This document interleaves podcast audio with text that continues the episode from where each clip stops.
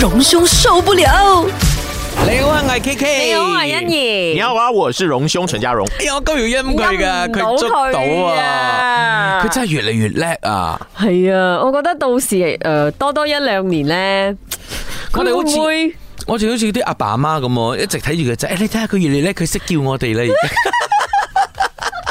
我觉得每次来这个上节目的时候，我都好像在上一个小学课程，然后为呢什么有两位老师在那边鼓励我，我真的吗觉得你好聪明啊，你好棒可爱棒哦哦，，小柔柔。啊没对有，哦可是当你的那個節目內容開始的時候呢，就變成你是老師，我們兩個就一直在聽你講。對啊哦，對啊哦，这就是我们这老師个咯单元的一个有趣的方式，一直在对翻转彼此的角色。对呀、啊，你看我们是多么的 flexible 哦。对啊呀做人就应该这样的吗？对，要有弹性。让我君们的子生也活这样的吗嗯对对对，因为如果人不够弹性的话，看到很多事情的时候呢，可能就转不过来了。嗯，那你只能往前走的话呢，其实就没有人生的选择。哎啊，我要讲的东西都要引入了。我今天我要讲的一个我相当担心的，担心到我受不了的话题。哦那就是我们现在呢，哎，青少年呢面对的一些心理的问题哦，其实蛮严重的。嗯，呃，其实也不只是马来西亚，我相信这是全球化的一个现象来的、啊。呃，我一个调查看，我们马来西亚呢，十个青少年当中就有一个人因为情绪压力啦、家庭的问题或忧郁症哦，而出现了曾经曾经出现过要自杀的念头。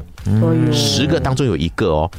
而且呢，现在调查也发现哦，每八个青少年当中就有一个呢，其实是有心理问题的。嗯啊，呃，这是其实是一个缩影啊、我们的社会啊，不管是因为呃高度的发展。啊，或者是我们的这一个呃电子啊等等的社交平台的网络啊发达、啊，然后大家看了很多资讯哦，可能造成大家很多的资讯焦虑啦，或者是在接收一些资讯的时候呢，没有得到平衡，所以可能会心理上出现的问题哦。我想更多时候是我们对于青少年的问题哦，可能有一些忽视。我们一直觉得少年不是愁滋味，真的、嗯觉得少年哎呀常都说是愁对啊，就是非常的阳光啊，大家这个时候就是青春正茂哦、反正呢就是人生最美好的时光，谈恋爱啦，呃，为事业啦，或者为自己的学业啦，然后再冲刺啊。可是没有想到啊，原来我们的青少年其实很多是这么的。这么的阴暗，嗯，啊，是躲在角落里面，没有人被发现，啊，这个问题呢，其实一直在看到啊，有这样的一个青少年自杀，你看时不时我们就看到有些人呃突然失踪了啊，然后呢，最后呢发现呢，哎，他自己选择结束自己的生命，嗯，那我们都不知道他们的苦，或者觉得我们觉得他们的呃不应该有这样的一种压力。所以呢，我们忽略了青少年所面对的心理卫生的问题啊，这一点呢，其实，在我们媒体要做很好的一个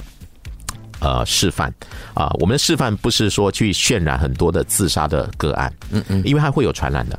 嗯啊，这个你看到太多。如果你没有发现呢，当一些事情发生，媒体在铺天盖地的报道啊一些自杀的事情的时候呢，呃，往往呢过了几天就会有类似的事情会发生。对因为它让一些本来有一点绝望或者是觉得已经是低落的人呢，看到了一个方法来解脱的感觉。或者是对看到有人中了，他不是呃孤独的一个，然后他就会呃效仿同样的东西。对，所以这个我们媒体当然要呃要扮演一定很重要的角色。更多时候呢，我觉得从父母啦，从老师的角色里面也要扮演哦。呃，现在很多的年轻人或者是青少年，可能从小的父母的教育里面呢，可能希望他望子望子成龙成凤的啊、都希望他好，所以灌输了一些很。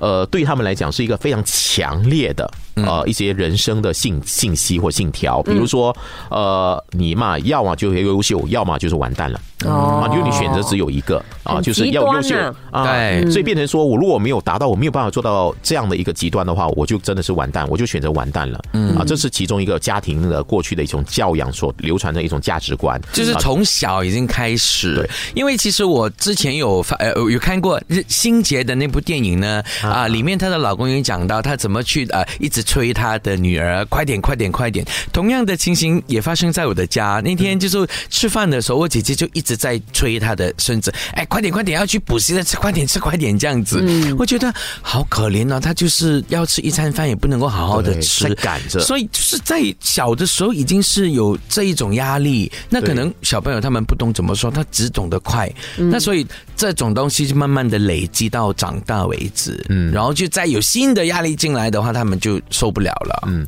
我一直很认同一句话，是当我们在讨论自杀的问题的时候呢，实际上我们是在讨论如何活下去。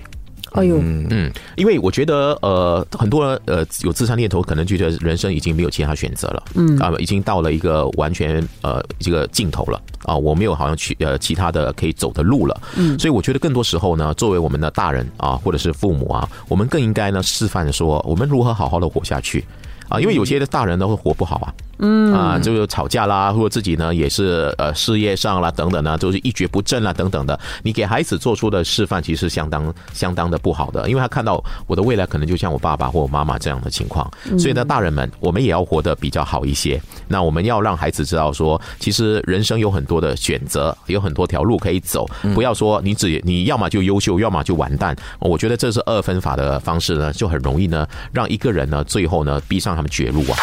荣兄受不了。